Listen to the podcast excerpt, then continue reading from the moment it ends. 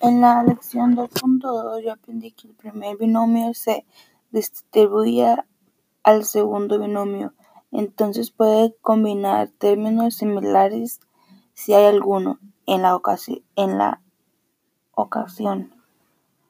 El primer binomio va en la caja en la parte superior y el segundo va en la caja en el costado. En el medio es donde multiplicas y combinas los términos similares y escribes el polinomio en forma estándar.